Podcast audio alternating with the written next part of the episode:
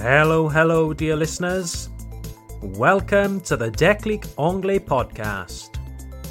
My name is Tom. I'm your teacher here from Declic Anglais. This is the podcast for French speaking intermediate learners of English.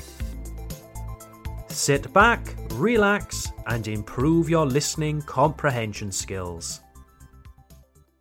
Don't forget, as with every episode of this podcast, there is a free downloadable transcript available. The link is in the notes for each episode, or go to our website www.declicanglais.com slash podcast. In today's episode, we're going to do away with, en finir avec, do away with a common mistake made by French speakers. So hopefully you will find this episode very useful.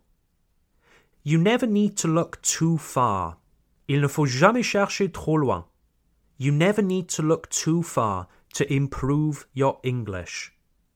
One of the simplest ways to immediately improve your English is to correct the small common errors that French speakers often make. So today we are looking at two of the most common words that cause so much confusion for francophones. They are actually and eventually.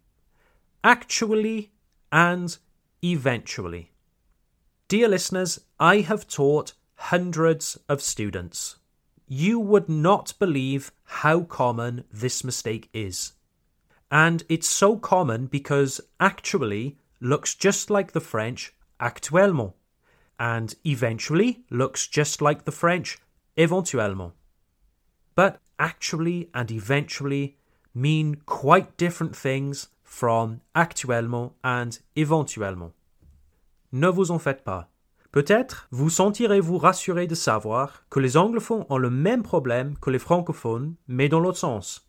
Moi, je me souviens bien de ces deux mots problématiques pendant que j'étais au lycée. Alright then, so what does actually mean? In French, actually means en fait, en réalité. It's as simple as that. Actually in French means en fait, en réalité. Ta da! Let's try some examples. Example 1 Tomatoes are actually a fruit. Les tomates sont en réalité des fruits. Tomatoes are actually a fruit.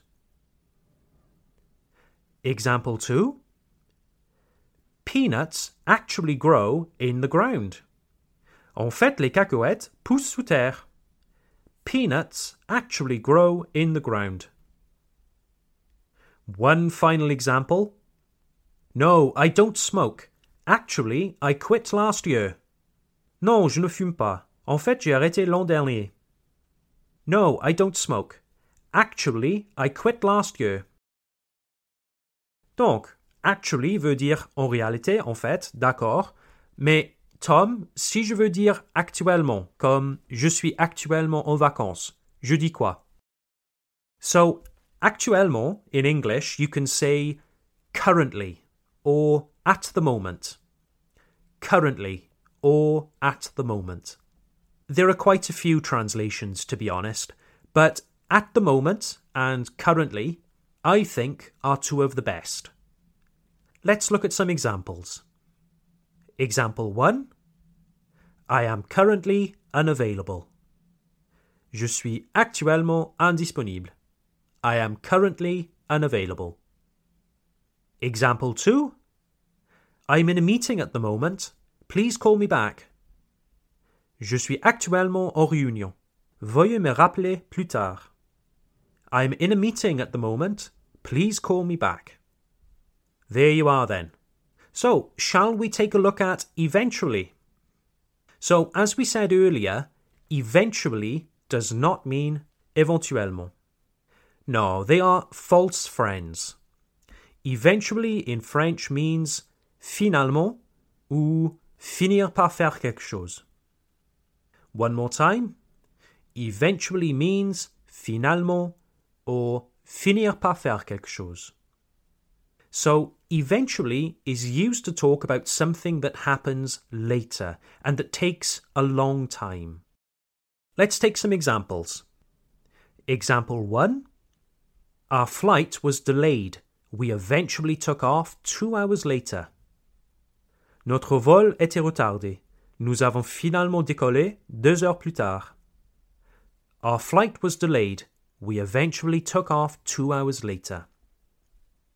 Example 2 After a long battle, British women eventually got the right to vote in 1918. Après une longue lutte, les femmes britanniques ont fini par obtenir le droit de vote en 1918. After a long battle, British women eventually got the right to vote in 1918. All right then. So, how do we say éventuellement in English? Éventuellement in English is possibly or potentially. Okay? Possibly or potentially. Let's look at some examples. Example 1 Could we possibly meet tomorrow? Pourrions-nous éventuellement nous rencontrer demain? Could we possibly meet tomorrow? And one final example we will potentially have snow at Christmas. Nous aurons éventuellement de la neige à Noël. We will potentially have snow at Christmas. So, there we have it, dear listeners. I hope that this little episode has helped you make a step towards speaking better English. Like I said earlier, you never need to look far Il ne faut jamais chercher trop loin. You never need to look far for places to improve. Just removing these small common mistakes instantly improves your English. But did you know that the word éventuellement has even more translations in English? Yes, there's an entire tense en temps, a tense that you can use. May and might. Do you know how to use may and might? If you're not sure, consider joining the Declic Anglais Club. This is our online learning platform where we publish pre recorded English lessons and interactive exercises.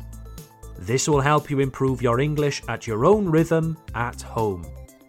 Just go to our website www.declicanglais.com for more information. Have a lovely day, and I look forward to seeing you soon. Bye for now.